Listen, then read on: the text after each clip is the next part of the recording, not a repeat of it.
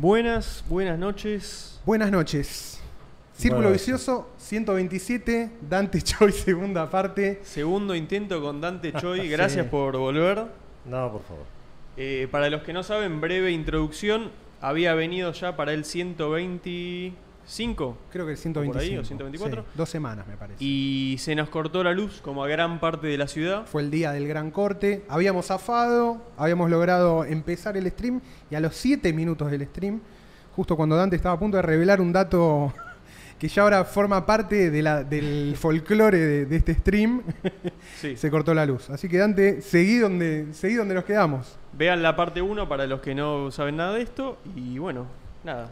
Bueno, eh, estábamos hablando del diseño del ventilador que a vos tanto te gustó. y Sí, el BR 500. Mm. estaba explicando este por qué tan silencioso, cuál era el secreto.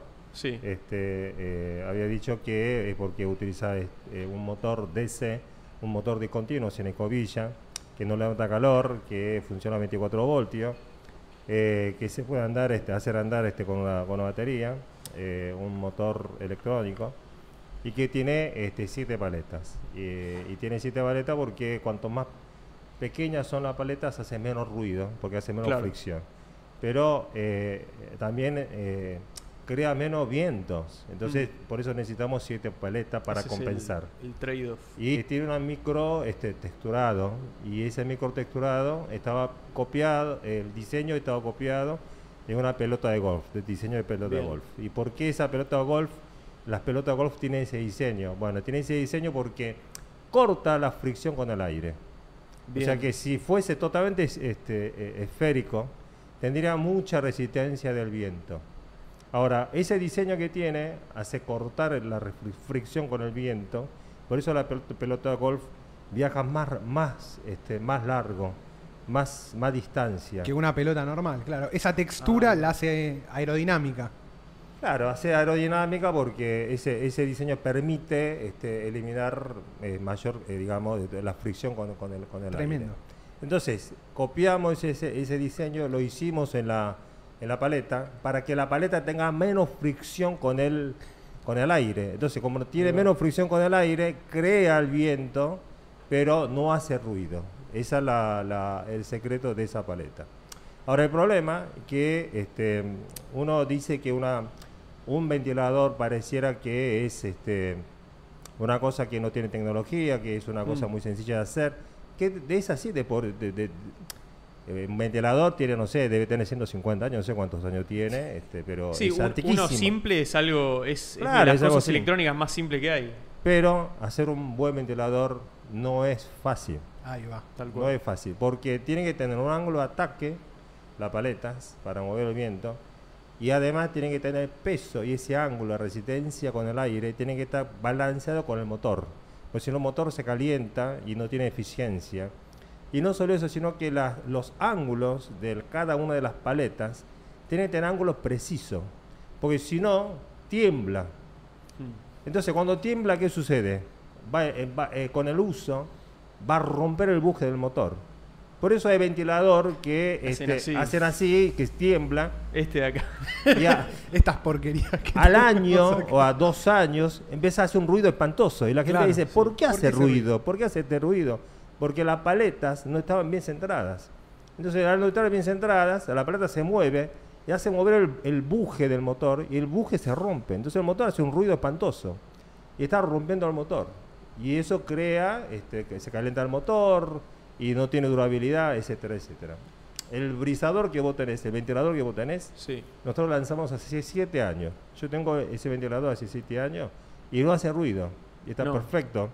Este, y antes la cosa se hacía así. O sea que hay ventiladores que tienen 30, 40 años, o 50 o 60, no sé, esa vieja que tiene paletas De chapa. de, chapa, Sí. de, de cobre, cobrizo, de...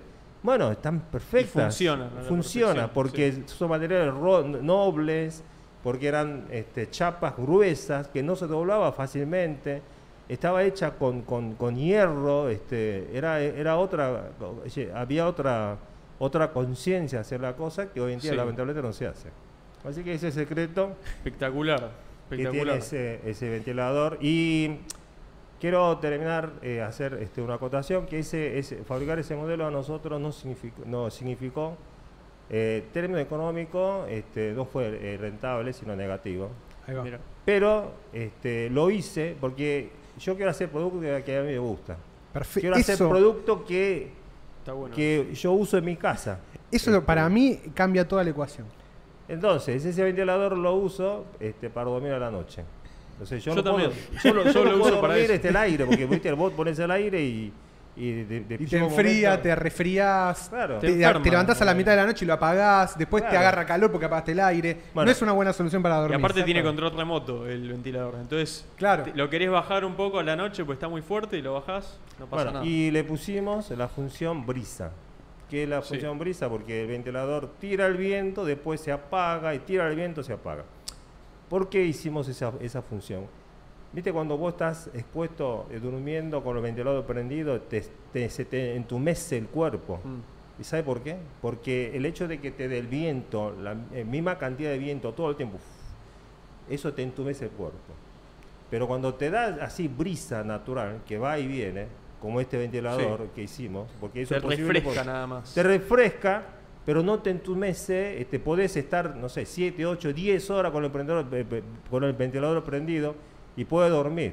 Por eso hicimos ese, ese y bueno, yo quise hacer ese, ese producto y la verdad, boca en boca, este, de gente, recomendaciones de recomendaciones a la gente, que sé yo, etcétera, etcétera, ahora estamos vendiendo muy bien. Entonces estoy, la verdad que estoy, estoy, estoy, estoy Yo, estoy- yo, estoy yo te, puedo, me, me- me quiero adjudicar me- el atrevimiento que por lo menos Mm. 10 ventiladores se vendieron por, por el, el clip de TikTok. Por lo menos. Bueno, por ejemplo. Me encanta igual, ¿eh? O Sí, obvio. Nosotros obvio. tenemos Es lo que yo quería. Es O que no- no- nosotros tenemos una, perdón, Dante, nosotros tenemos una noción de que las cosas que nos, que nos gustan, que creemos están bien hechas y que satisfacen eh, las necesidades que uno tiene, hay que hablar y hacerlo circular Sí. para que todos los demás, por lo menos, prueben y que esa opinión vaya acomodando también el mercado. Es como, hay que hablar bien de los productos que te gustan y hablar mal de los productos que fallaron. O sea, Sí. hay que hacer que esa información circule. Es un, es un poco la cultura forera para mí, ¿viste? Que es eso de compartir información sin ningún ah, beneficio económico personal, más que... Es más del mercado el beneficio, es como estás, estás haciendo que hayan mejores cosas y nos beneficia a todos, realmente. Mirá, a mí me gustaría que en Argentina este, los consumidores tuvieran eh, la posibilidad de tener informaciones más transparentes. Claro. Por ejemplo, vos vas a, esta- eh, vas a Estados Unidos a tener revistas de un montón de reviews y querés comprar algo y entras este, y vas a ver un montón de reviews de un montón de productos y elegís ahí. Sí, cuál si es malo te matan, no hay mucha vuelta. Sí, bueno, sí. en la Argentina eso no existe. Eh, y lamentablemente no existe y además está- tampoco está permitido este, una publicidad compara- comparada, etcétera, etcétera. Entonces, Claro. eh, yo creo que no hay información transparente para los este, eh, consumidores. Y la verdad que en nuestra empresa hacemos a las cosas con, en base a nuestra convicción, no en base a la, a la, al conve- eh, co- eh, a la conveniencia. Por ejemplo, nosotros eh, en nuestro lineal tenemos alrededor de 15 modelos de pavas eléctricas, 15 o más, no sé Mm. eh, cuánto tenemos en este momento. Y en unidades en la Argentina se venden alrededor de eh, 60-70% de, de la pava que se vende son plásticas. ¿Vos qué, qué pava tenés en tu casa? No, una de teflón. eh, ah, teflón. Ok. sí. No, no, eléctrico, ¿tenés para pava eléctrica? No, eléctrica no. ¿Vos? Yo tengo una Peabody que se compró mi señora Ah. y tenemos una, la- una Philips de plástico. De plástico. Bueno. Sí. Acá en Argentina se vende este, por cuestiones de costo, porque la gente, este, bueno, com- com- eh, se consume eh, pava plástica. Sí. O sea que Bien. el 60-70% en unidad del mercado es pava plástica. Bueno, Nosotros en, en- en- en 15 modelos que tenemos no tenemos un solo modelo plástico. No. Te ¿Cuál, es la alternativa? ¿Cerámica o.? Eh, la, la mejor alternativa es acero. Pero Ah, ¿por no. qué no tenemos plástico? Porque la, eh, yo creo, te- yo, eh, mi, mi convicción personal es que el plástico es cancerígeno. Claro. Yo no, nunca tomaría agua ca- recalentada con una pava de, de- de plástico. No, claro. Entonces, si- si yo no tomo, este, no uso, no voy a usar en mi casa, tampoco quiero vender. Entonces, nosotros vendemos solamente pava de acero. Pero no- cualquier acero. Eh, utilizamos acero 304, que es acero quirúrgico, y si es posible, este, trato de utilizar este, acero inoxidable de la empresa POSCO de Corea, que es el mejor acero in- este, inoxidable que existe. Este, y no utilizamos acero, por ejemplo, 204, que es un acero industrial. Entonces, este, ¿por qué? Porque está en contacto con el agua, porque la gente con eso toma mate, hace té, hace café, la, la gente consume eso. Y este, el acero 304 es el acero apto para el, el- el ser, el- el ser humano, no tiene metales pesados. Entonces, Claro.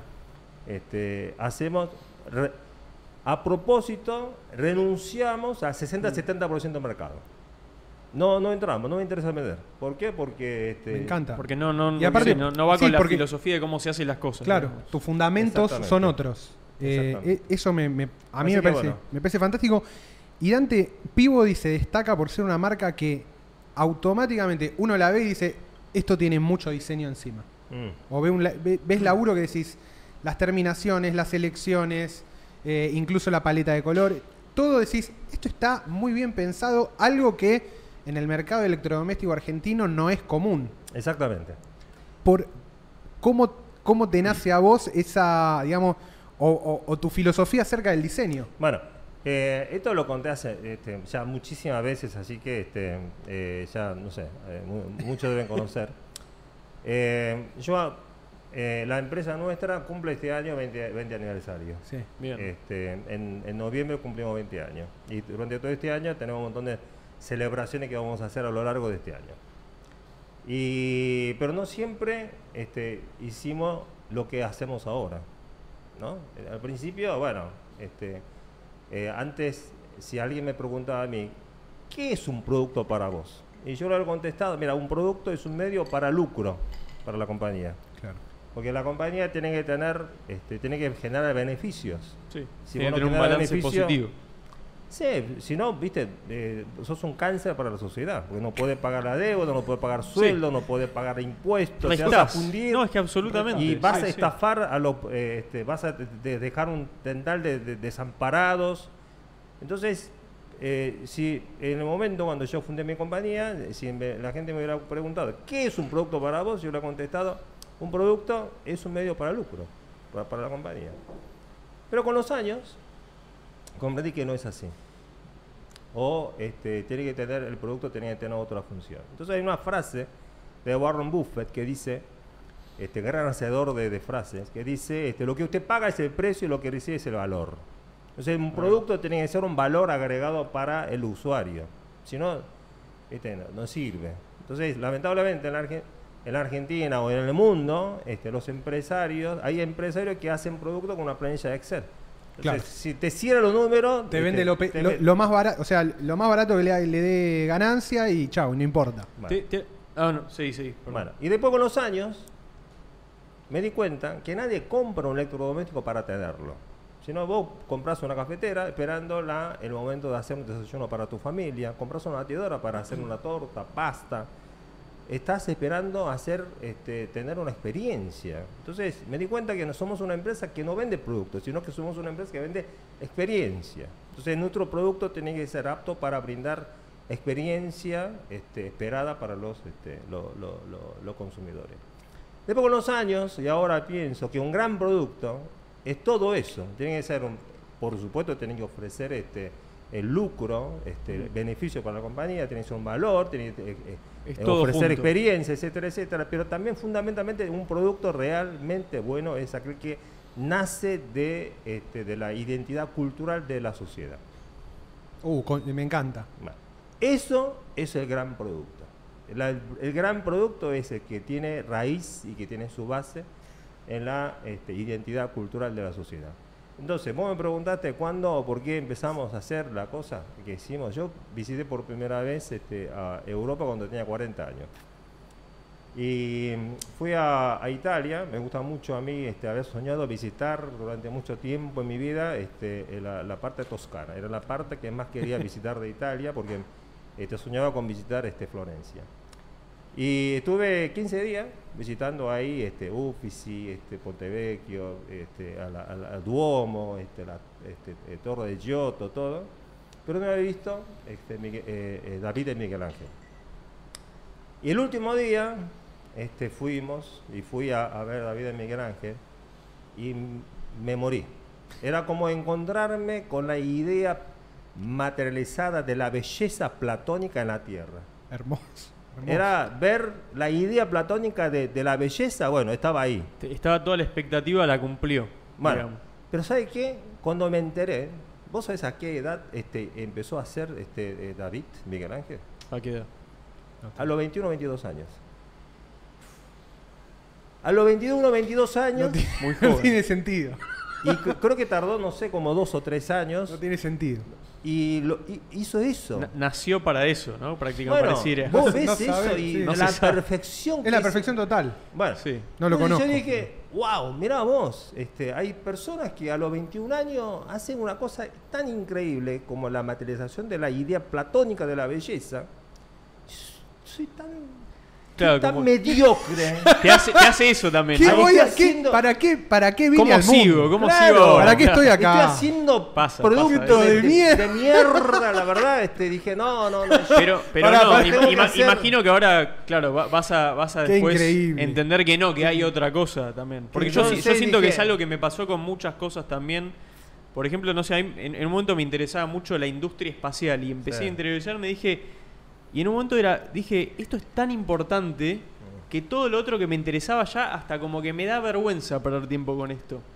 Y me costó mucho como aceptar que, que no, que, que todo aporta y, y hablar como con gente y preguntar qué opinaban, todo suma y todo es realmente importante como para, no sé, para la experiencia de vida humana, por decirlo de alguna manera. Es así. Entonces dije, bueno, cuando volví dije, no, no voy a hacer nada este, ordinario, hay que hacer solamente cosas extraordinarias. Y yo viajo mucho. Y cuando, cuando viajo, este, obviamente intento ver las tiendas, y dónde están los mejores productos electrodomésticos. Y hay un shopping en Berlín que se llama KDW.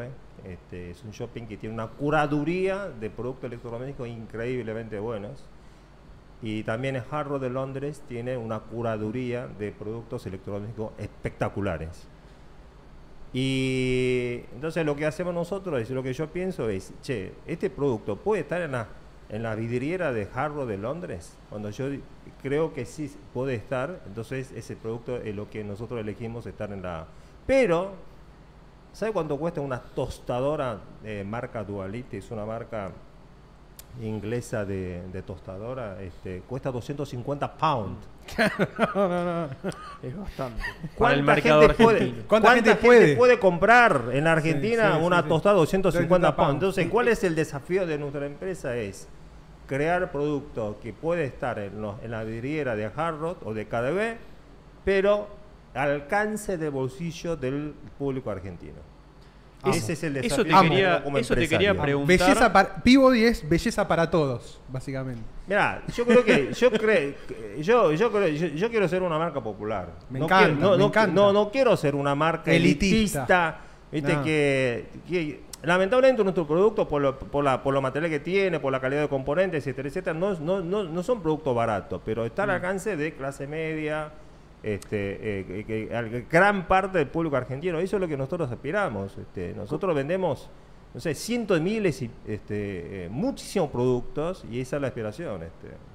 ¿Cómo, cómo se hace para que en Argentina, con la economía de Argentina y la- el, poder eh, económico de, de una persona normal acá, que, que es, es limitado, como vos decís, para hacer un producto espectacular como es esa tostadora de 250 libras? eh, ¿Cómo se hace? No? Porque vos lo tenés muy claro porque quizás eh, entendiste eso de, de lo que es un producto y esa filosofía y, y realmente se nota, porque nosotros, bueno, llegamos a vos de esa manera, lo vimos y sentimos que Sí. había como algo detrás y bueno, finalmente había y es lo que nos estás contando. Pero ¿cómo se hace para que el mercado vaya para ese lado? El mercado argentino con esa restricción de, de- de- de la economía. Mira, la verdad que es muy, muy difícil este, eh, tratar de tener eh, con esos parámetros, hacer un producto que sea popular. Eh, nosotros trabajamos muchísimo en la empresa para eso, pero se puede. Este, tenemos un equipo de ingenieros este, que trabaja, tenemos un equipo de diseñadores dentro de nuestra casa que trabaja. Tenemos una fábrica en Hurlingham que nosotros producimos que, que- que tra- tratamos de, ser lo más eficiente, competitivo posible y trabajamos y, se puede este, llegar al resultado que nosotros tenemos. Eh, como, como le dije este, a ustedes, este, este, este año se cumple el 20 aniversario de la compañía y yo creo que en este momento podemos decir que nosotros somos este, una de las empresas líderes de nuestro segmento por la cantidad de mercadería que vendemos, por la facturación, por la posición de nuestra marca, por la exposición que tenemos, e- etcétera, etcétera. Y, y si bien 20 años este, no- es, es mucho tiempo, pero no es nada tampoco en la vida de una, de- de una empresa. Como dice el tango. Y, y yo creo que realmente este, nuestra compañía, este, la empresa, supo este, cuál era el camino que tenía que seguir y qué posición en el mercado quería este, eh, eh, alcanzar y qué tipo de recordación quería tener eh, con, con- con los consumidores, etcétera, etcétera, apenas 10 años. Claro. Porque antes, otro, los primeros 10 años fueron eh, de, de búsqueda, de, de ir, probar, probar este camino, otro camino, de, de divagar, de, no encontrar camino correcto. Claro, ensayo y error, ¿no? Como Ensayo, ensayo y error. Exactamente. Y- Y, yo creo que recién, últimos 10 años, sabíamos, che, nuestro camino es este, tenemos que seguir por acá, este, este es, el esta es nuestra filosofía, queremos... Mira, a mí me interesa mucho eh, hablar de la identidad. ¿Por qué? Porque yo soy inmigrante. Entonces, eh, ¿qué es un inmigrante?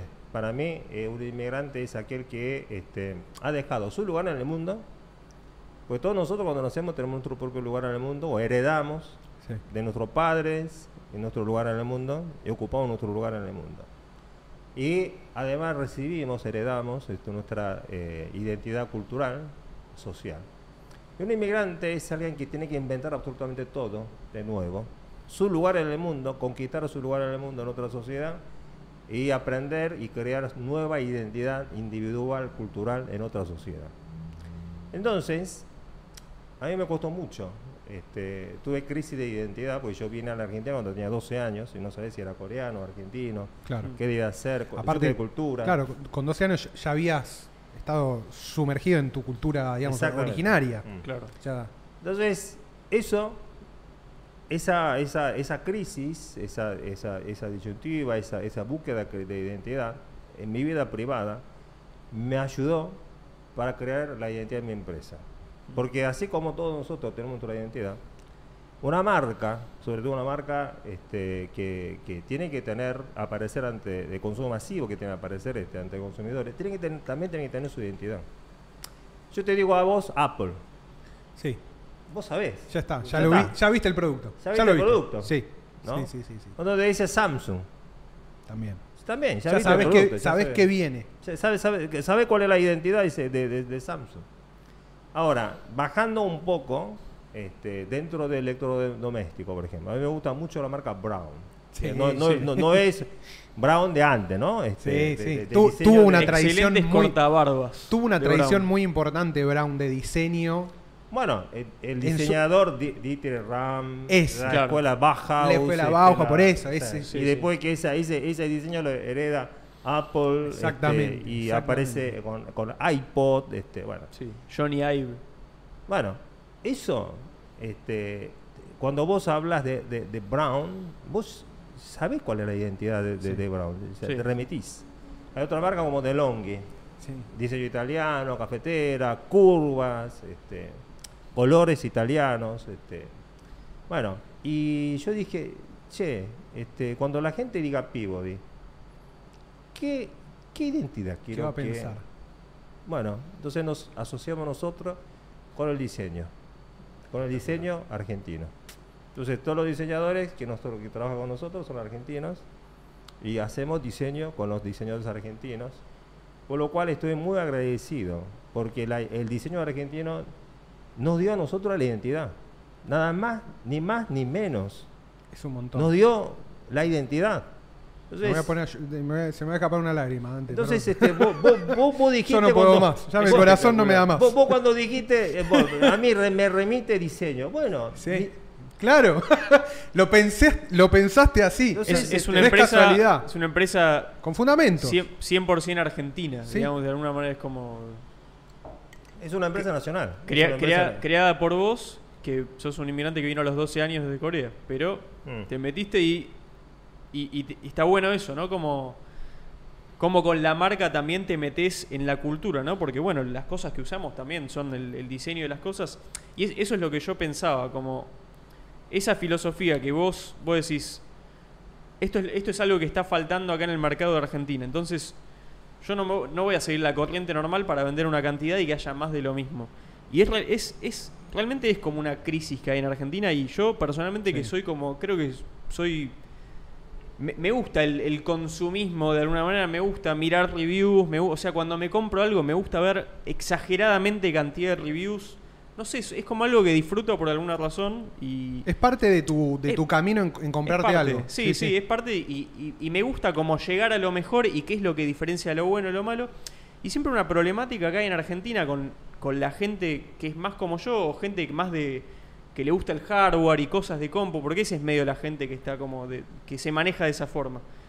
Eh, la falta como de de acceder a lo mejor. Si bien está bueno que haya lo popular y me parece espectacular una misión donde lo popular sea bueno porque también es un problema enorme.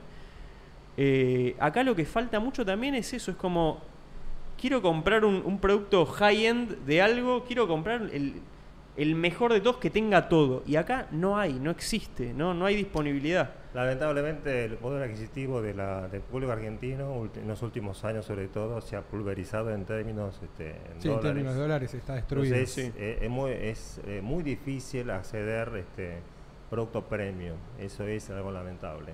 Bueno, como nosotros somos una empresa nacional este, y tenemos que sobrevivir en este contexto, Claro. y la verdad que si tuviera un mercado este, exigente que con gran poder adquisitivo haría otra cosa.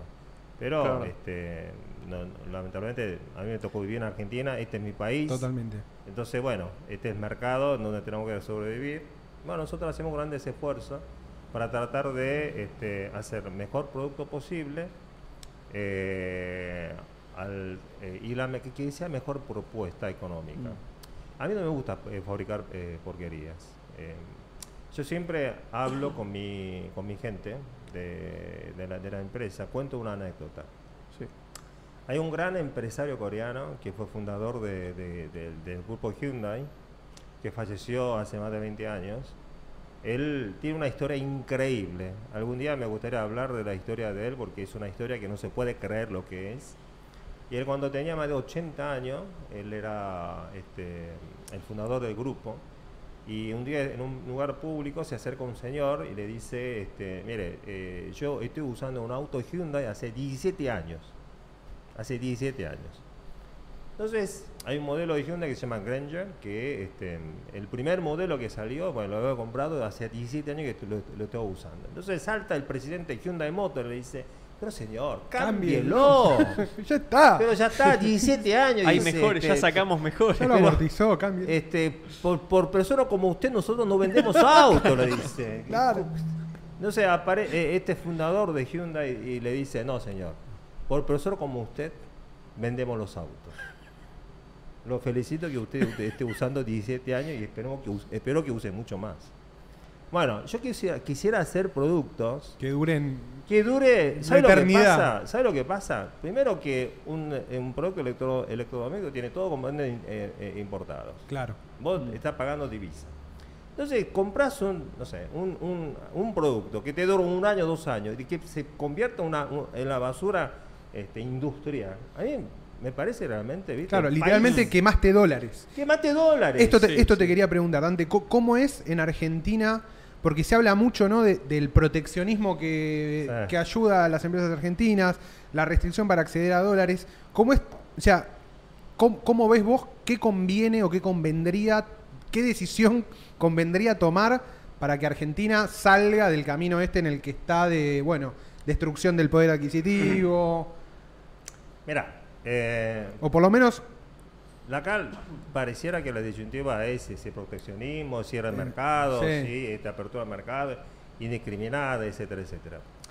Yo, eh, yo creo que este, la mejor sociedad que nosotros podemos eh, construir es una sociedad eficiente. Hay una 100%. frase de Keynes que dice que este, el, mayor desafío de una sociedad de, de una sociedad humana es encontrar un balance este, justo entre la eficiencia económica, libertad de individuos y bienestar social. ¿No? Entonces es muy difícil. Ahora, en la Argentina se ha hecho este, muchos logros este, en materia de derechos humanos, pero lamentablemente no tenemos eficiencia económica. Totalmente. Ahora, hay países que sí tienen eficiencia económica, pero tampoco tienen libertad de individuos, no, no, tienen, no, vi- no viven democracias, este, tampoco tienen bienestar social, etcétera, etcétera. Es muy difícil encontrar un balance. Ahora, eh, yo creo firmemente este, que Argentina tiene que tener una fuerte industria. Yo soy este, industrialista, yo soy desarrollista de la, de, de, eh, de la época de Frondizi, ponerle. Claro. Este, Mm. Yo creo eso. Porque Argentina tiene eh, un país una, con casi 50 millones de habitantes y sin industria la Argentina no puede ser solamente eh, un modelo de, este, digamos, de, De ese modelo de, de extracción de, de, de- de- de- de- de- de productores de, Sí, de- de- materia de prima. de materia materia prima. prima y de, de extraes este, la minería y exportar solamente en bruto. No estamos para que nos exploten Este, nada más. sin la sin, sin este eh, Valor valor, agregado. agregado, sin agregado tecnológico es eso no, no la verdad Aparte porque se ve que se, puede ser que se para- puede, puede. hacer cosas. pero Claro. escuchá, eh, por ahí, ponele que eso eso es posible para un país no sé con 20 millones de habitantes desde Claro. qué hace con 30 millones de habitantes Este, y está visto viste que necesitas tres pampas húmedas para alimentar 50 millones de habitantes y sobre Claro. todo si hay sequía como este año te no te hagas la divisa Sí. Entonces, yo creo firmemente en la, en la, en la industria. Pero ahora, el problema- lamentablemente, en la Argentina tenemos muchísimas restricciones, tenemos costos argentinos, y es muy difícil que seamos competitivos los industriales. Mm. Claro. No es cuestión de que este, tenemos que proteger, no, no tenemos que proteger, que lo costo, que... En la Argentina tenemos este, eh, eh, eh, problemas laborales, este, por impositivos, este, tenemos presión impositiva, tenemos este, costos de todo tipo, pero tenemos costos distorsivos increíbles. Por ejemplo, Ahí va. el kilo de, de aluminio extrusado en la Argentina cuesta más de 7 dólares. 7 dólares con 50, 7 dólares con 20, etcétera, etcétera. Cuesta alre- alrededor de 260% más que en China. Chao. ¿Cuánto por ciento más, perdón? 260%. Uf, claro, listo. Chao. listo.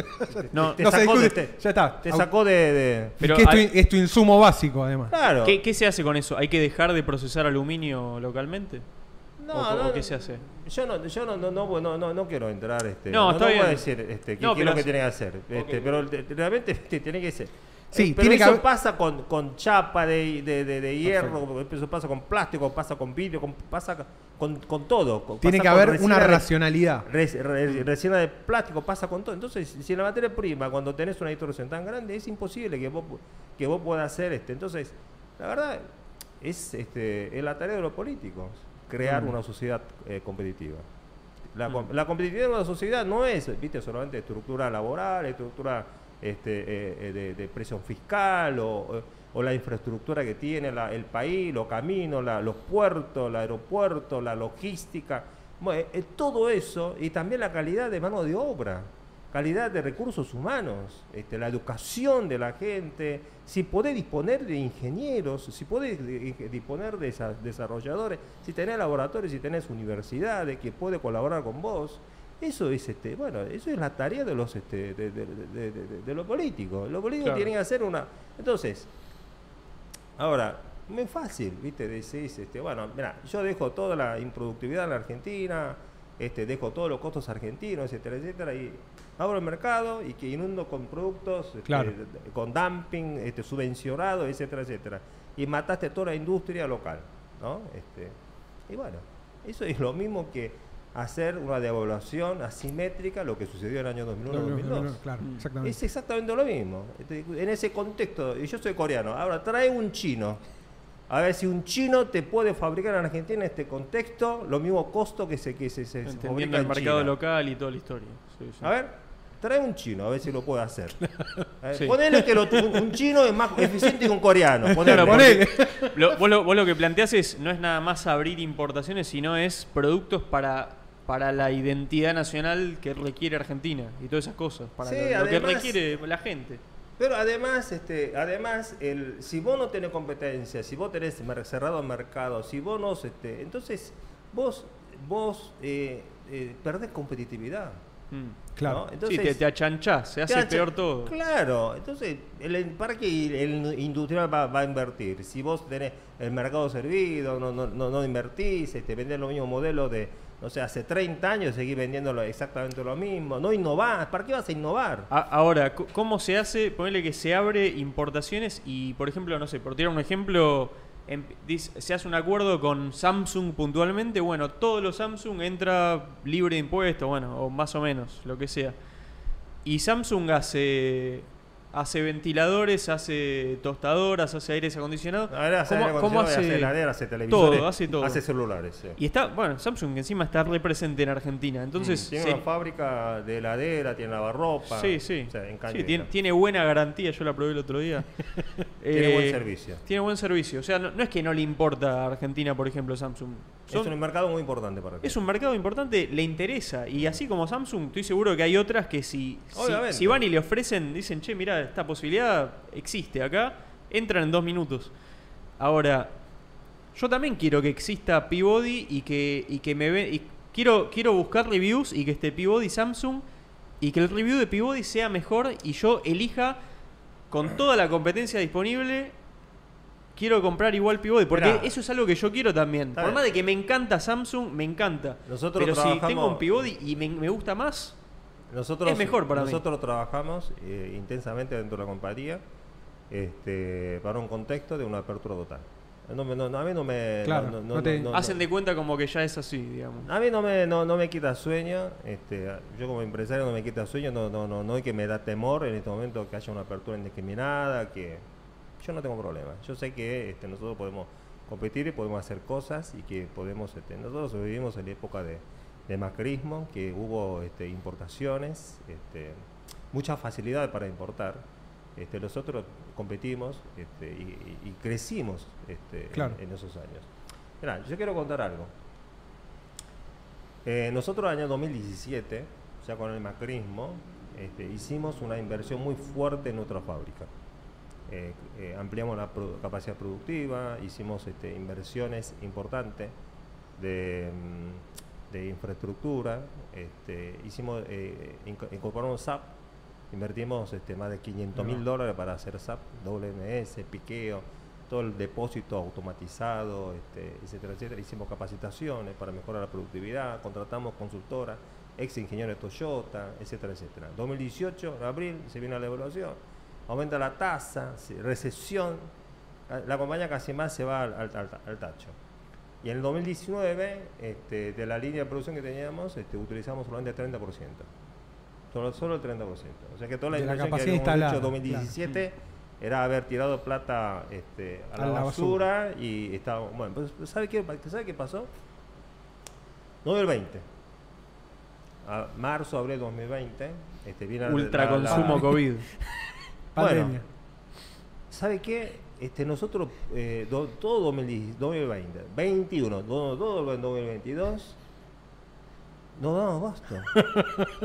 y si nosotros no hubiéramos hecho esa inversión 2017, Perdían Claro, no toda- estaban perdían listos todo para, eso. para acaparar esa demanda. Claro, entonces, ¿vos qué tenés que hacer? Este, tenés que invertir, tenés que invertir en la capacidad productiva, tenés que ser, tratar de ser eficiente, tenés que ser- ¿viste? No, no, no podés, este, eh, o sea, lamentablemente en la Argentina es muy difícil hacer negocio, planes a largo plazo, pero Claro. tenés que hacer, es necesario, Pero hay que hacerlos igual. hay que hacerlo igual, y Sí, es la única igual. manera que vas a poder crecer. Absolutamente. Eh, si no, no, no. Eh, Sí, re- requiere cierta actitud, ¿no? Que, que quizás, y es un problema cultural también eso, que, que acá es por, por la circunstancia del día a día se, se va lastimando eso, se va perdiendo, ¿no? Como esa cosa de, de- de apuntar a largo plazo. Dante, vos eh, obviamente so- venís, de, venís de Corea, venís de familia coreana, nos contaste que trabajaste en empresas coreanas. ¿Hay algo de la cultura coreana que te fascine o que digas, che, esto, esto traído de acá, puesto en Argentina, puede beneficiar a Argentina? Eh, el desarrollo que tuvo el desarrollo que tuvo Corea del Sur es una Mirá, es yo- yo, espectacular eh, no sé Eh, estudié en Corea toda la primaria, este, hice el primer semestre de la, de la secundaria y en la época que yo viví en Corea era un año, una época muy difícil.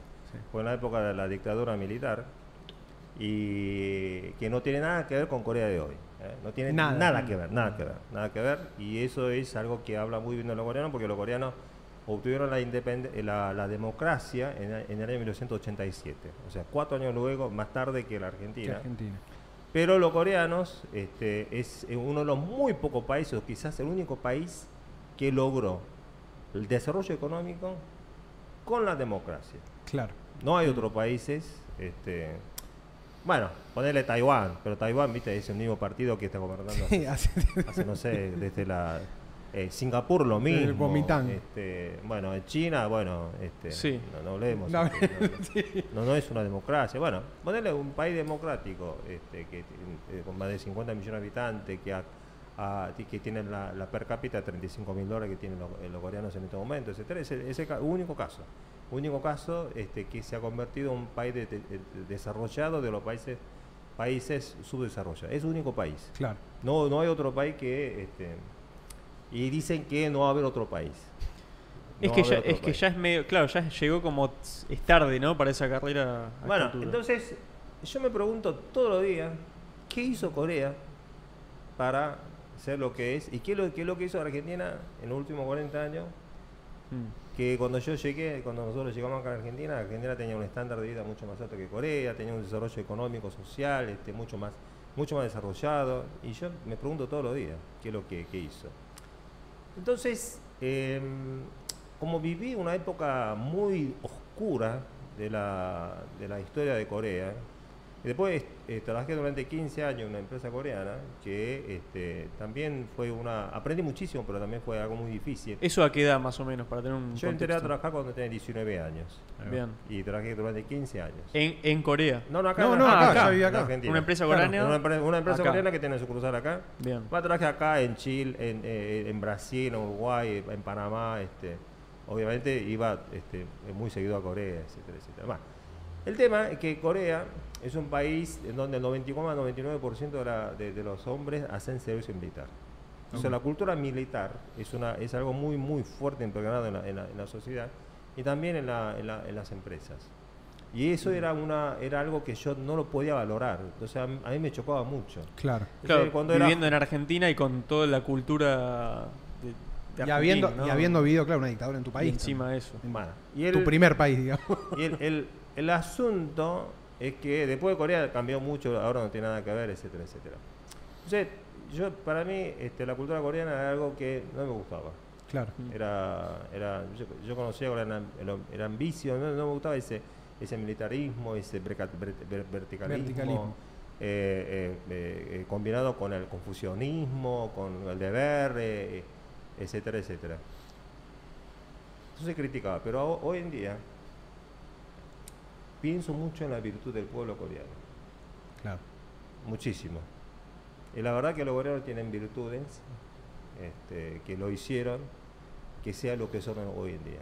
Vos hablás con los economistas acá en Argentina y dicen, bueno, Corea este, creció porque este, geopolíticamente Estados Unidos este, lo Sí, apoyó, lo apoyó, le dio plata. Sí. le dio plata. y te puedo decir, cantidad de guita que nos dieron Pero a esa, nosotros. esa también. persona no sabe nada. Nada. No saben nada de la vida. O- y, y, y, y alguno dice, no, Corea creció porque este, hizo proteccionismo, que generó el y- parque, que creó este intervencionismo Es, estatal. es que al fin y al cabo, haya hecho lo que haya hecho, fueron decisiones de Corea. Y, también, ha- digo, y ¿no? hablan Con quién se alió de y con que, quién no. este, que son que son medidas solo- que las medidas políticas económicas hicieron que este, el país y que no es así Mm. no no no es así este las razones por las cuales Corea creció y que son así tienen que ver el esfuerzo la educación la manera de trabajar la manera de trabajar de trabajar la que tenía el sentido de la- del deber la disciplina este, el esfuerzo este, la disciplina laboral cuando yo era chico, cuando vivía en Corea, Corea era, como le conté a usted, era, vivía, era una dictadura militar. Y había un régimen que se llama régimen Yushin. O sea, ellos decían, el general Paz decía que no era ni, ni democrático ni, ni comunista, era el régimen Yushin. Sí. ¿viste? Era Sí, sí. apro- apropiado para la, La de- tercera En la posición. tercera posición, claro. Bueno, suena, suena conocido. y ver, tenía dígalo un preámbulo de educación. Entonces vos llegabas la- al colegio a la mañana, toda la mañana, vos tenías que este, Eh, eh, recitar saludar a la, a la bandera, cantar el himno y yo después te recitar la, el, el preámbulo de la, de de la adecuación. El preámbulo decía, nosotros nacimos en, este, eh, en esta tierra con la histórica misión de sacar al la- del pueblo de la pobreza. Ahí va. Mm. Entonces vos tenías 6, 7, 10 años, te Y metían ya repetida. La histórica la- misión. no, La no, histórica sí, sí. Vos tenías, habías nacido para trabajar, para trabajar, para salvar al pueblo de la, de la pobreza. ¿viste? Y, eh, entonces, era una sociedad donde había obligaciones, pero no había derecho. Claro. Vos tenías obligación de defender la patria, tenías que hacer servicio militar, tenías que pagar impuestos, tenías que trabajar, este, tenías que morir por, por- por el país. Pero no tenías derecho a nada. Claro.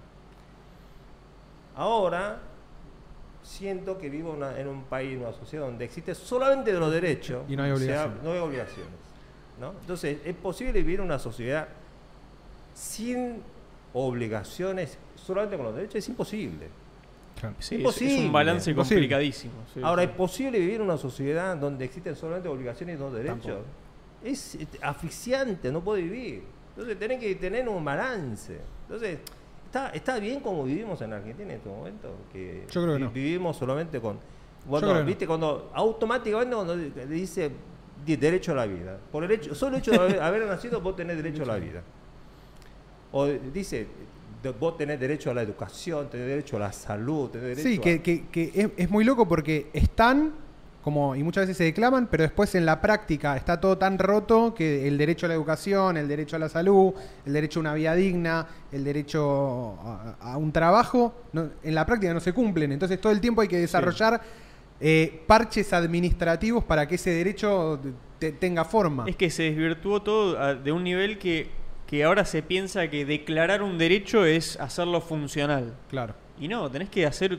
La sociedad tiene que funcionar a un montón de niveles para que se puedan ejercer también. Y vos tenés que. Esos eh, derechos. eh, tenés que conquistar. Este, Tenés que conquistar, ¿no? Lamentablemente te, tenés que conquistar. Y yo siempre digo, este, antes, este, yo estudié, eh, estudié filosofía, no terminé la, la carrera. Pero hay una frase de Descartes que dice que pienso, luego existo. Sí. ¿no? Pienso, luego existo. Y yo digo, produzco, luego existo. Me encanta. No, no, no, no, no, no es que, viste, yo eh, quiero este, eh, eh, condensar la vida humana solamente el, la- el plano productivo, pero es así. No, si vos no pero- producís, una sociedad que no produce, no existe. Entonces, Totalmente. una empresa que no produce, no existe. No existe. Es una, ¿De qué, de es una cáscara. ¿De qué manera vas a vivir? pintado. Entonces, ¿viste? Si vos no producís, lamentablemente no existís. Entonces, tenemos que ser una sociedad productiva. Tenemos que ser una, tenemos que ser una sociedad productiva, tenemos que ser individuo productivo. Yo quiero morir produciendo. No quiero ser, ¿viste? No, yo ya trabajé, me, ju- me jubilo y que soy viejo, entonces quiero vivir de renta. No quiero eso. El día, el día, el día que yo sé que no puedo producir, bueno. Me voy a sentir este, muy mal. ¿Cómo, cómo- cómo- Me encanta. cómo- Me crees que ah, llegaste a aprender a producir? Dicho así muy simple. Mirá, yo creo que eso es algo que los coreanos, desde mi generación al menos, este, lo, lo heredamos de nuestros padres, de nuestros abuelos, de nuestros antepasados. Y los coreanos, este, este señor, este, el fundador de, de Hyundai, Hyundai es un eh, tipo. Yo lo que estudié era astillero, Sí. eh, eh, Auto, metal mecánica, todo, auto, todo. Sí, es todo. casi. Sí. Fue el que industrializa Corea casi. exactamente. Eh, Mi- ¿Mitsubishi no es medio así también o no? No, Mitsubishi, eh. Pero japonesa. es japonesa. Pero digo, no tiene como esa... Ese No modelo, puede ser, modelo, claro, ese ese- modelo. ese modelo.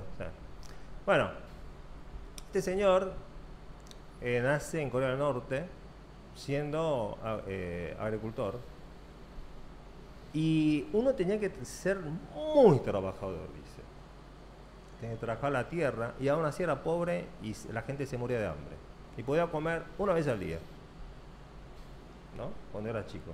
Era tan terrible la, la- la- la pobreza que él se escapa de su casa este, y se, se escapa a Seúl Mm. este, tres o cuatro veces. La- la cada vez que él se escapa, el padre iba y lo agarraba, lo, lo- lo hacía volver a su casa, etcétera. E dice siendo terriblemente trabajador, igual te morías de hambre. Es tremendo. Ahora, si eras vago, directamente te morías de hambre. No hay manera de que vos no seas, que no fueras trabajador. no quedaron vagos en Corea. Claro, no, no quedaron No vagos. quedó un vago en Corea del Norte. Ese era- era el truco. ¿no? Entonces, este, eso es algo que vos, vos, qué sé yo, no sé, yo al menos este, Sí. nací con ese, Claro, con ya ese viene- ¿Qué, ADN. qué, qué más voy a hacer? hay como una hay una idea, ¿no? Como de la, que de la cultura asiática tiene el trabajo grabado a fuego. Exactamente. eh, Y, Es así. y- y se confirma, ¿no? Porque uno por ahí tiene como esa idea de que, no, por ahí es un prejuicio, qué sé yo. No, e- es así. Entonces, este, no sé, no sé, es algo que cultural, lo llevas en tu sangre, en tu, en tu ADN, este, pero eso es- ahora se perdió con la, que No. generación, sobre todo el millennial, Con. K- con el K-pop. K-pop, ¿viste? La- ¿Qué, la- qué, qué te parece como la última la última popularidad de porque Corea del Sur es tremendo lo que Lo que logró a nivel, claro, ahora como a nivel soft power, ¿viste? Como, Claro. le- como se le suele decir. Industria es del tremendo entretenimiento. como dieron vuelta a todo. La están pegando con películas, en Netflix, con la música, el K-pop. No fue así. o sea, yo me acuerdo de chico y no era así y ahora es así. O sea, algo cambió.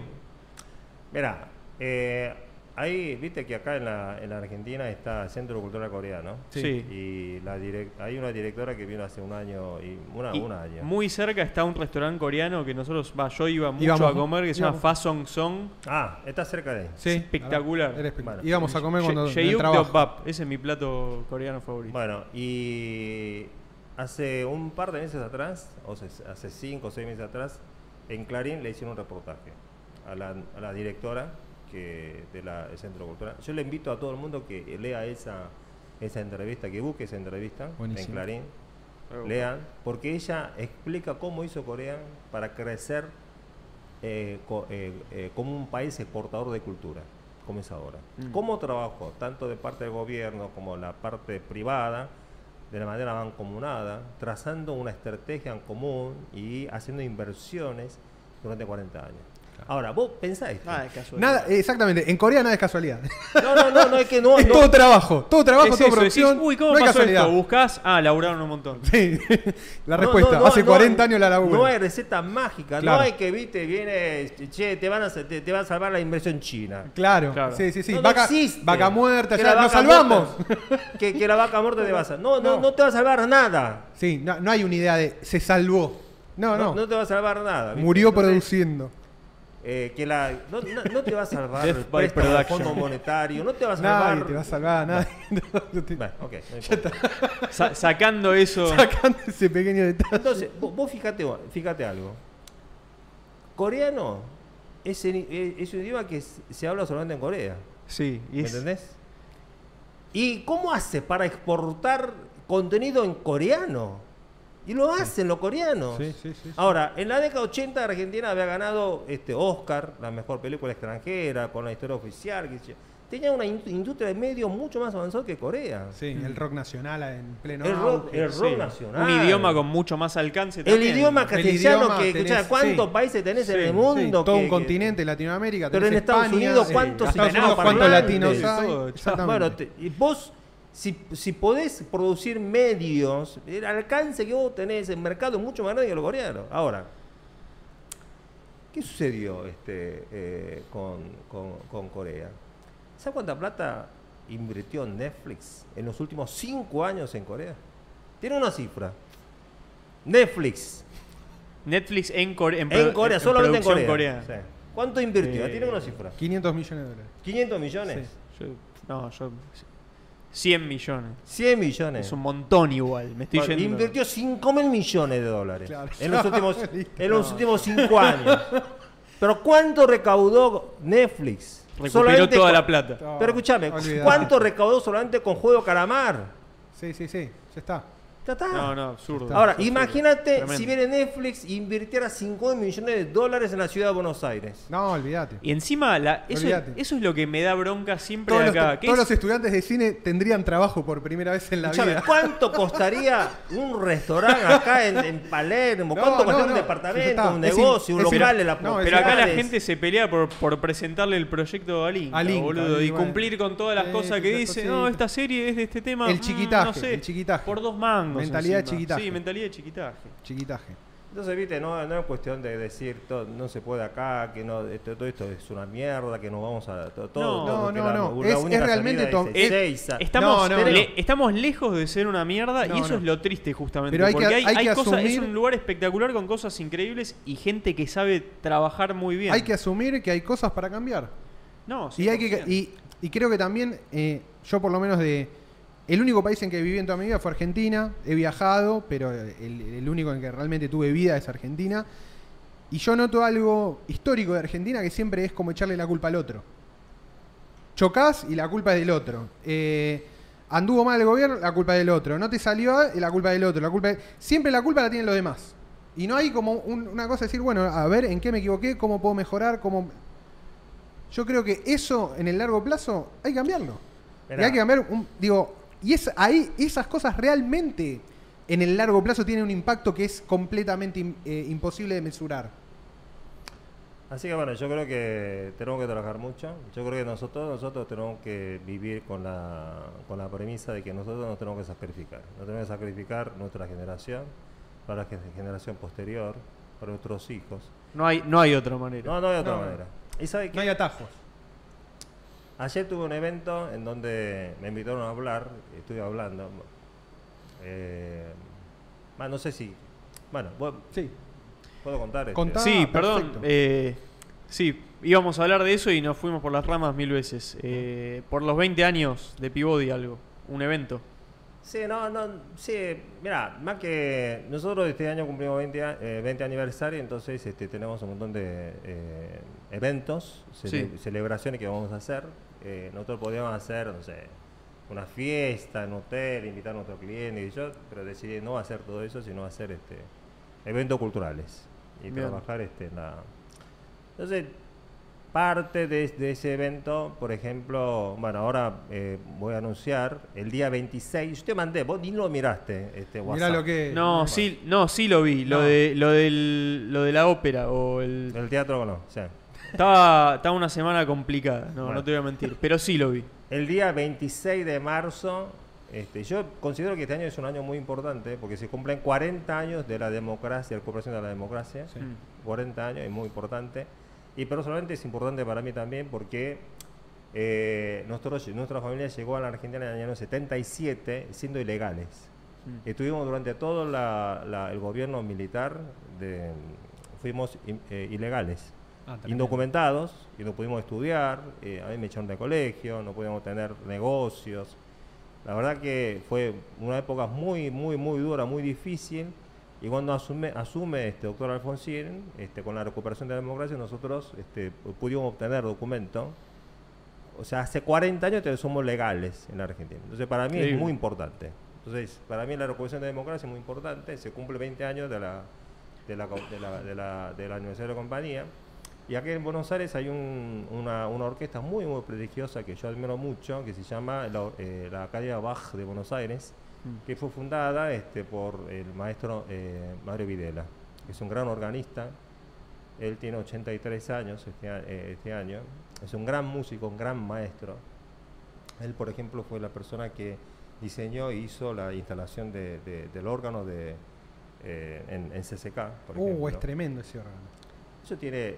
Es una locura. Más de, más de 2.000 este, Tubos. tubos. Increíble. Sí, increíble. No saben lo- ¿Fuiste? Sí, yo fui. Sí, sí, lo vi, es impresionante. Bueno, y, y ellos cumplen 40 aniversario también. Entonces hacemos un concierto en el Teatro Colón el día 26 de marzo a las 11 de la mañana. Ellos van a tocar ahí este, el eh, eh, oratorio de Pascua, porque se acerca Pascua Ahí va. de Bach.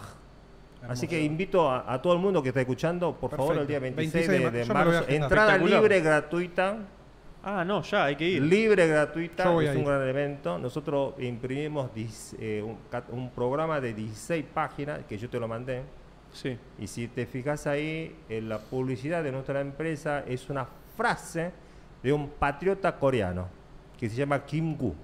Kim Gu es un patriota coreano que fue en la época cuando los coreanos de la colonia, de la Corea era colonia de, de- de Japón, eh, los patriotas coreanos se escaparon de, de- de Co- de Corea y con- eh, constituyeron una- un gobierno en exilio provisional en Shanghai. Y él fue el último presidente Tremendo. de ese gobierno. No sabía eso. Sí, y lucharon para la- por la independencia de Corea contra los japoneses. Y él fue el último eh, presidente de ese gobierno provi- eh, provisional en, en- en exilio. Y en el 1949, cuando Corea, eh, eh, Co- Co- Corea este, de- luego de la recuperación de la, de- de la independencia, 45, después de la Segunda Guerra Mundial, etcétera, etcétera, 49, él dice una frase que es increíble, que él dice, este, lo que quisiera para mi pueblo, para mi país, es el mayor desarrollo cultural. ¿Por qué? Porque el- el- la cultura es lo único que te hace feliz a vos y a los demás. ¿no? Dice esa gran frase en, en un país que era pobre. Claro, que en el- Quizás uno de los países faltaba más todo. Pobre le faltaba planeta. todo. Pero era lo dice cultural eso. Bueno, él es uno de los fundadores de Corea Moderna y yo creo que no es casual este, lo que estamos viviendo hoy en día, que Corea exportando cultura, tiene que ver también con, Con el la visión de aquellos patriotas. Fue como un camino que, o sea, como que estaba guardado ese objetivo también.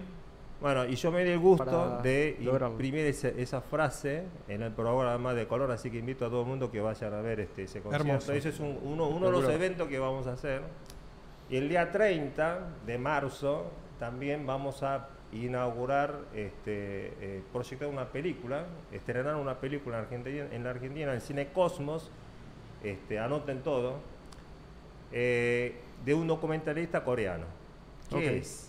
Eh, este documentalista coreano vino hace un par de años atrás a, a la Argentina, filmó, entrevistó a la gente que lucharon por la democracia, por la recuperación de la democracia en Argentina, y hace un paralelismo con la lucha que hubo en Corea para la recuperación de la democracia en la década 80. Ahí va. En la década Interesante. 80 fue muy candente, no solamente para, para, para, para Argentina, sino, sino también para Corea. En Corea hubo mucha lucha, este, muchísima más lucha que en la, en, la, en la Argentina para la recuperación de la democracia y murieron muchísima gente. Entonces, él, este documentalista este, coreano hace un documental haciendo un paralelismo entre es- esa lucha en Co- Corea y en la Argentina. Y eso nosotros lo vamos a estrenar en el cine Cosmos el día 30. Anoto también. Así que pido por favor que, que vengan a ver porque eso lo hacemos para conmemorar 40 años- aniversario de la democracia, este, recuperación de la democracia en Argentina. Y, y, eh, dentro de este programa, este, ayer, eh, lo que hicimos fue inaugurar en la Casa por la Identidad de las Abuelas de Plaza de Mayo, en la, en la ex ESMA, una muestra de fotografía de un fotógrafo japonés eh, relacionado con la temática de este, mujer de confort de Corea. No sé si ustedes sintieron Este- nombrar- sí, yo algo sé, es tétrico. Es terrible. Es tétrico. Durante la ocupación japonesa, Durante la guerra de, Jap- eh, de la Segunda Guerra Mundial, o la de la guerra en eh, eh, este norte de, eh, en Asia, este, los japoneses de entre 1932 y 45, se calcula que secuestraron este, alrededor de 400.000 mujeres y las utilizaron como esclavas sexuales, violando entre 10 y 60 soldados por día a cada mujer. Y este, este fotógrafo japonés lo que hizo fue este, ir a China y retratar a las abuelas coreanas que, eran, que fueron llevadas en la década 30, 40 de Corea, cuando eran niñas, a, a- a China. Cuando terminó la guerra, China empieza la guerra eh, civil, este, la, la guerra entre los este, nacionalistas y los, Y y los los sur y el comunistas, y ellas no pueden volver, se Mm. quedaron. Vivieron toda la vida ahí. Y no nunca pudieron Pudieron volver, volver a a- su casa, nunca vol- pudieron volver a su pueblo. Y murieron añorando. Quedaron en China. Quedaron en China. Entonces esta- este fotógrafo va y eh, retrata a estas mujeres este, an- eh, antes de, de la- de- de morir, este, estas mujeres, y hay un testimonio de una mujer que dice, todavía para mí la, eh, eh, extraño y me gusta más la comida coreana que la china, dicen, pero no puedo ahí. hablar coreano porque se olvidó. no, es tremendo. Entonces este fotógrafo japonés va y retrata y, s- y hay- y entonces hicimos una exposición de fotografía que inauguramos ayer en la casa de las abuela de Plaza de Mayo en la, en la, en la ex ESMA, La ex actual Museo de la Memoria. Paso de la memoria, exactamente. Vayan a ver esas fotografías que son espectaculares. Este, eso está, esa muestra está. Esa, eso también lo hacemos en este, eh, Es interesante en que sea japonés la- el fotógrafo, ¿no? Justamente, qué loco. Este, este fotógrafo es, este, de una historia muy particular porque estudió historia en la univers- universidad y eh, conoce el caso de las mujeres de confort japonesas. Porque también ha habido mujeres japonesas que fueron secuestradas y fueron enviadas y utilizadas. Y él dice, pero yo esto no, lo estudié, en la- no, lo, no enseña en la universidad, no lo enseña en el colegio. No, yo esta historia no lo sabía. Se convierte en un activista este, de derechos humanos. Claro. Yo, no entiendo eso de, Japón. Ah, no sé, como para tirarlo porque me vino a la cabeza, pero viste que está esa cosa de Japón. Japón, una vez, una vez que pasó toda la Segunda Guerra Mundial, como que re- recrearon el país y esos mismos le dicen es Japón moderno, ¿no? Este es otro país. Y siempre es como que es eh, medio como en chiste, pero como es, es verdad, como que no les enseñan el rol que tuvo su país en la Segunda Guerra Mundial. Es, Bueno, todos, es los, rarísimo. todos los eso. crímenes de Manchuria del batallón 701 también están Sí. completamente borrados. Digo, Ah, vos conocés ese de la batalla. El experimento que hacía con Los los, seres humanos. Sí, es tétrico. Es- Es, es tétrico. terrible. Es Mm. fue de mismo nivel o peor que los nazis eh, con experimentación de seres humanos. Bueno, con China también tuvieron. bombardeaban, más allá de probaban, inyectaban ébola en pulgas y los tiraban sobre poblaciones enteras Sí, en sí. Manchuria. O sea, los crímenes contra derechos humanos de Japón en la Segunda Guerra Mundial No, es, es una parte que está muy borrada de la historia a partir de las, digamos, el relato occidental toma las dos bombas atómicas y Japón se construye como una especie de víctima y medio que Sí. se le lava toda la parte de victimario Sí, que tuvo se- durante... Se, ahorraron la cultura de culpa que tiene Alemania por haber recibido la, la bomba, me parece. Pero, Pero, pero todo no- eso está y la gente que vivió esas cosas la vivió. pero es, es gravísimo que no sepan, que No, no, no. este fotógrafo diga como no nos enseñaban nada, de esto. No, nada. Bueno, y así a lo largo de este año vamos a tener este, eventos todos los meses este, para conmemorar 20 años de la compañía. Así que bueno, este, estoy, eh, estoy muy contento de poder hacerlo. Buenísimo. Este, mm, a través de la cultura celebrar este, nuestro Me aniversario. encanta, me encanta. Mm. Dante, medio que ya, ya estamos, pero el, el otro día dijiste algo muy puntual y es, es un tema que se suele hablar en el club y con esto ya te dejamos tranquilo. Eh, su- eh, semiconductores. Sí. Temas semiconductores. ¿Qué te, qué, qué- eh, qué te atrae, obviamente, bueno, qué te atrae del tema y, y qué, qué nos puede contar de eso?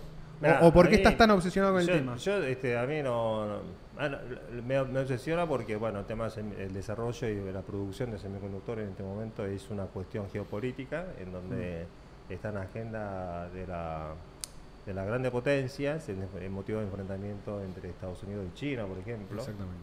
Y la creación y la producción de semiconductores es un tema fundamental estratégico, ¿no? Entonces, eh, si bien nosotros no hacemos nada este, en relación con, con semiconductores, bueno, eh, lo sigo muy cerca porque es un tema este, muy que te va, que nos va nos afecta directa- Sí, directamente. directa- Sí, directamente, a todos. directamente.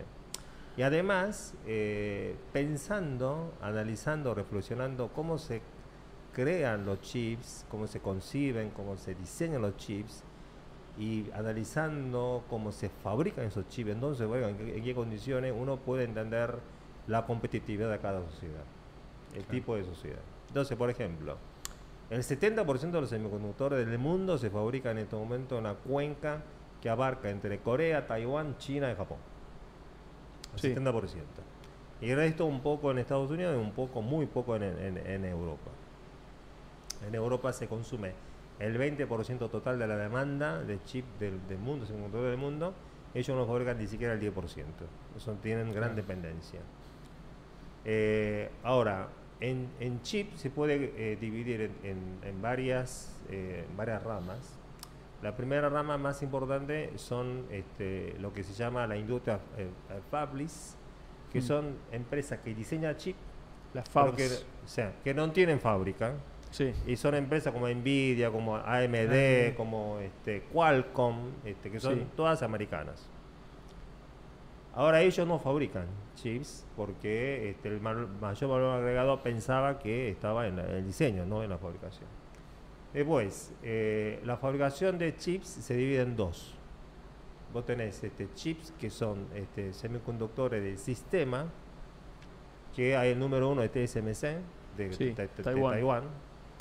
Y después tenés este, lo que es memoria, que ahí Claro. este, el 70% de la memoria del mundo la fabrican los coreanos. Fabrica Samsung, Hynix, bueno, son, son ellos los que fabrican. Y el 56% de, de semiconductores de sistema del mundo lo fabrica este, TSMC. Perdón, dijiste Samsung igual otra. Hynix. Hynix. Hynix es la segunda empresa del, de, que fabrica DRAM, este, de- Claro, de- y la memoria. memoria, Bien. después de, de- de Samsung. Entre esas dos empresas suma el 70% de la producción de, de memoria del mundo. Entonces, eso está concentrado. Ahora, cuando empieza la pandemia, empieza a faltar chips. Entonces, este, el presidente de Estados Unidos, Joe Biden, este, llama a todas las fábricas del mundo y le dice, che, usted, todos ustedes tienen que venir a fabricar a, Estados Unidos. a Estados Unidos. Mm. Eso fue en febrero de 2021. Entonces, eh, la empresa TSMC, por ejemplo, es una- un gran ejemplo, gran ejemplo que Argentina debería estudiar eso, que lo debe estudiar todo el mundo. Esa empresa la crea este, mm, eh, un señor que Morley se llama... Chang. Bueno. Y, este, y esta persona, que en este momento creo que tiene 94, 95, es una, una Y sigue muy- produciendo. y sigue trabajando. Sigue sigue trabajando. Sigue trabajando. Sigue produciendo. Va a morir Dejó, produciendo. dejó levemente de producir y lo fueron a buscar de vuelta. Sí, Eso sí, es, sí. bueno, pero nada, sí, seguí, seguí vos mejor. Bueno, y este señor nace en China, en la China convulsionada, y los padres eran de la familia nacionalista. Entonces escapan de los comunistas. Entonces va a Hong Kong cuando era chico, después emigran a Estados Unidos y él estudia en las mejores universidades. sí, eh, Ivy la- League, sí, todo. en las mejores universidades norteamericanas y entra a trabajar en diferentes empresas de semiconductores, se termina como el vicepresidente de Texas Instruments Sí. Y se jubila a los 57 años. Ahora, vos te jubilaste como vicepresidente de Texas Instruments, ¿vos qué haces? Ya está, listo. Me voy a leer, no sé, me voy de vacaciones. Sí, te dedicas a, viajar, a con tu señora. Y. Bueno, No. lo llama el gobierno taiwanés. Le dice, señor, venga a este, fundar una empresa de semiconductores. Tenemos una idea loca Tenemos un- que capaz puede funcionar. Tenemos, tenemos una idea y lo necesitamos. Bueno, Qué locura. y a los 57 años, cuando está todo el mundo se jubila, él va a, a- a trabajar. Taiwán y funda la empresa TSMC. O sea, lo, lo más importante de su vida, el hito más importante, lo hace a los 57 años. Lo Ya más re- importante lo hace a los 57 años. Exactamente. Cuando ya Y, todo. lo- y se lo sigue haciendo. Bueno, esa empresa TSMC factura 65 mil millones de dólares por año. Creo, y creo tiene- que no es como el 60-70% de la producción de los semiconductores. 56% de- 56%. de, de, semiconductores de, de sistema. De los que no son de memoria. O sea, Claro. fabrica todos los chips, Todo, Apple, todo. Nvidia, AMD, Sí. ¿viste? Todo. todos los chips los fabrica él. Bien. Menos eh, lo de Intel, porque Intel tiene su propia fabricación. sí. Y lo que fa- factura esa empresa es de, de- de 60, 60 a 65 mil eh, millones de dólares. Pero la cadena de valor, o sea, no es que existe solamente TSMC. Mm. Existe un montón, una cadena Sí. de empresas este, proveedoras que le provee a TSMC dentro de Taiwán. Y después hay cientos de miles de ingenieros que, No, que- totalmente. Es una, es una.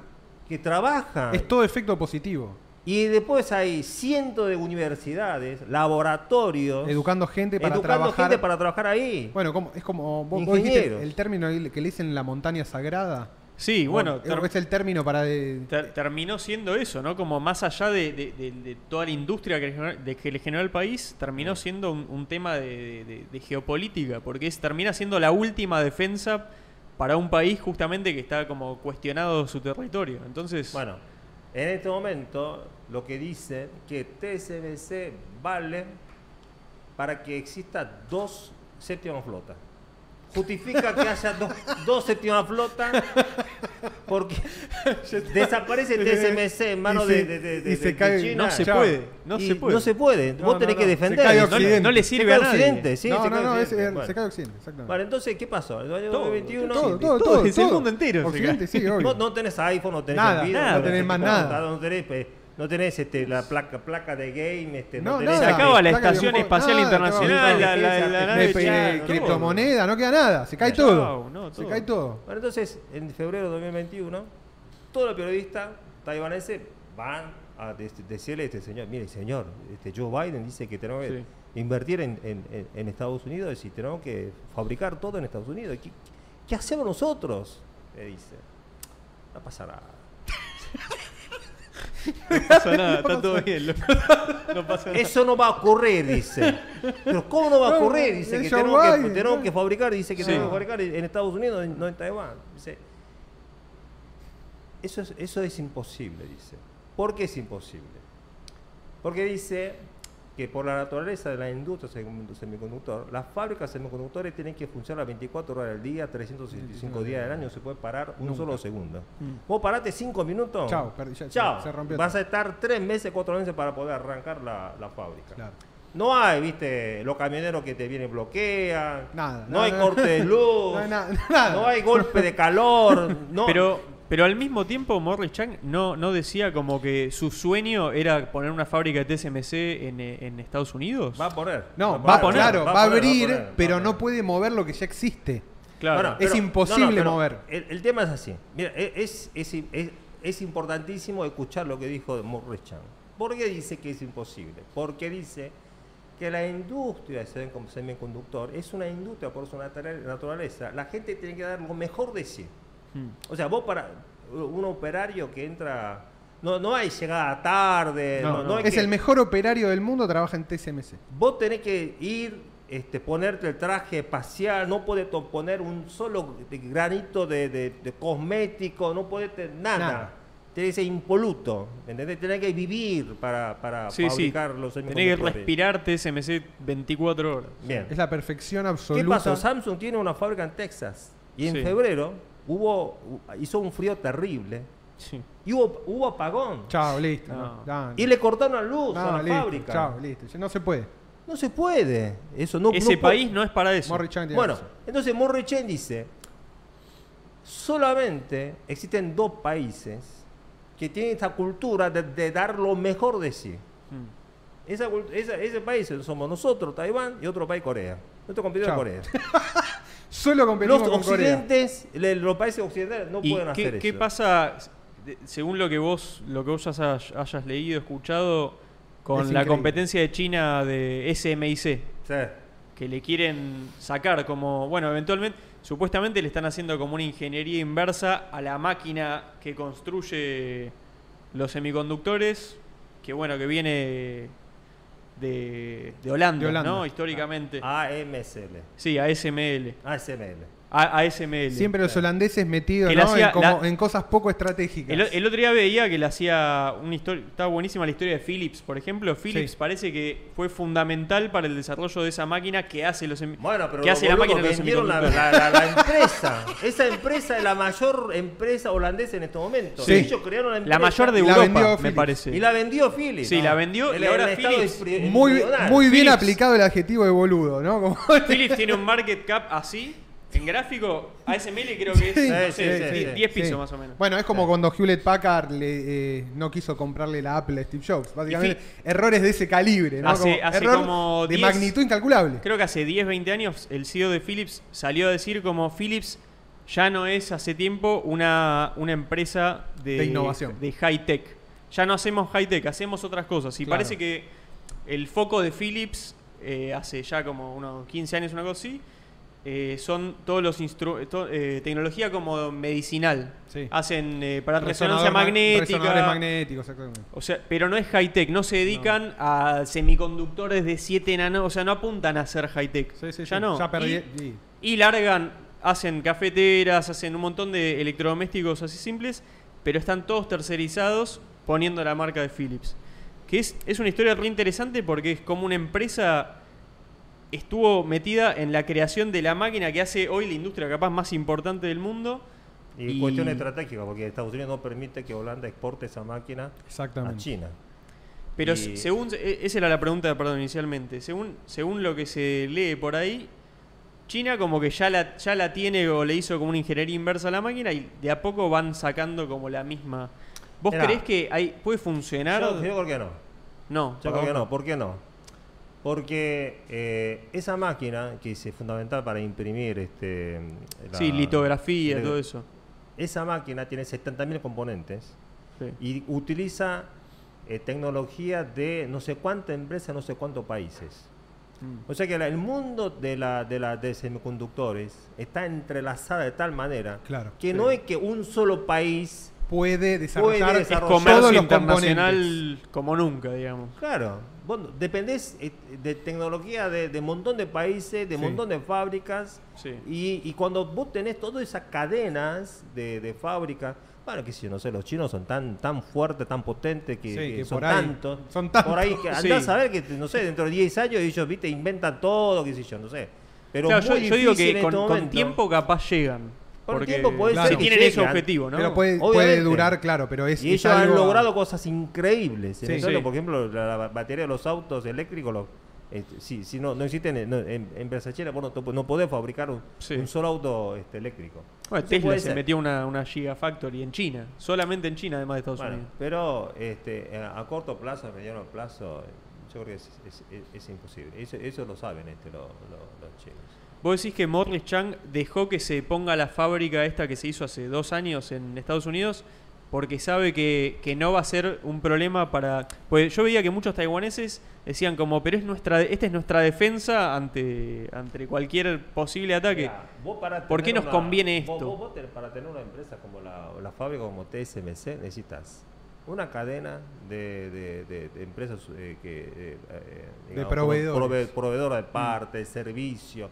Necesitas ingenieros, necesitas universidad, necesitas laboratorio, necesitas un montón de cosas que la competitividad de la sociedad taiwanesa desarrolló en los últimos 30, 40 años. Claro. Si vos no tenés Entonces, todo eso, Claro. no, Vos necesitas la competitividad de la sociedad taiwanesa y 40 años para lograr ese trabajo. Exactamente. Vos decís que Morris Chang agarró la plata de Joe Biden y dijo, No, igual no, van a poder. No, lo hace, lo va a hacer. Pero Lo van a hacer. lo- pero ¿cuál, cuál es el tema? Ellos en este momento están, este, eh, eh, han desarrollado la, la- la posibilidad de fabricar tres nanos. Sí, Bueno, en Estados Unidos no van a fabricar tres nanos. No, claro, Ni no. dos nanos. Van a No fabricar va a ser lo este, último. siete, a- siete nanos, di- diez nanos. Este, Sí. Productos que no son de la última tecnología. Pero Sí, esa se última reservan para tecnología ellos lo último. Queda en, este, en, en- en- en Ta- en Sí. Taiwán. Este, entonces, es, es fundamental, vital, construir una, una- una sociedad competitiva. Yo creo que con eso. Es fundamental, vital, que nosotros, los argentinos, te- tengamos que construir una sociedad competitiva, productiva. me Este, encanta, me yo encanta. Me parece como conclusión a toda esta, toda esta charla que tuvimos. Y para eso hay que trabajar mucho, hay que estudiar mucho, este, hay, que hacer, hay que dar lo mejor de sí, como decíamos Richard. Si uno no da lo mejor de sí, es imposible que nosotros podamos eh, tener una sociedad desarrollada. estoy de acuerdo. 100% de acuerdo. Bueno, Dante, muchas gracias por habernos Bueno, muchas gracias por la seguido invitación. dos veces Gracias. tu tiempo para venir acá. Bueno. Cerramos el stream eh, más o menos con, creo, 300 personas Sí. recién veía en vivo. Espectacular. Sí, Bueno. es bastante para nosotros. Para nosotros es en este récord momento. personal. Yo creo que la expectativa jugó mucho Sí, eh, a eh, favor. en TikTok, en YouTube. Sí, sí, Eh, Nada, la verdad es súper interesante. Buenísimo. Bueno, muchas gracias. Muchas gracias por haber venido, Dante. Y bueno, nada. eh, nos Gracias estaremos cruzando por lo pronto el 26. Yo al 26 Sí. seguramente al Teatro Sí, Colón voy. el Teatro Colón, este, Agenden la- las fechas.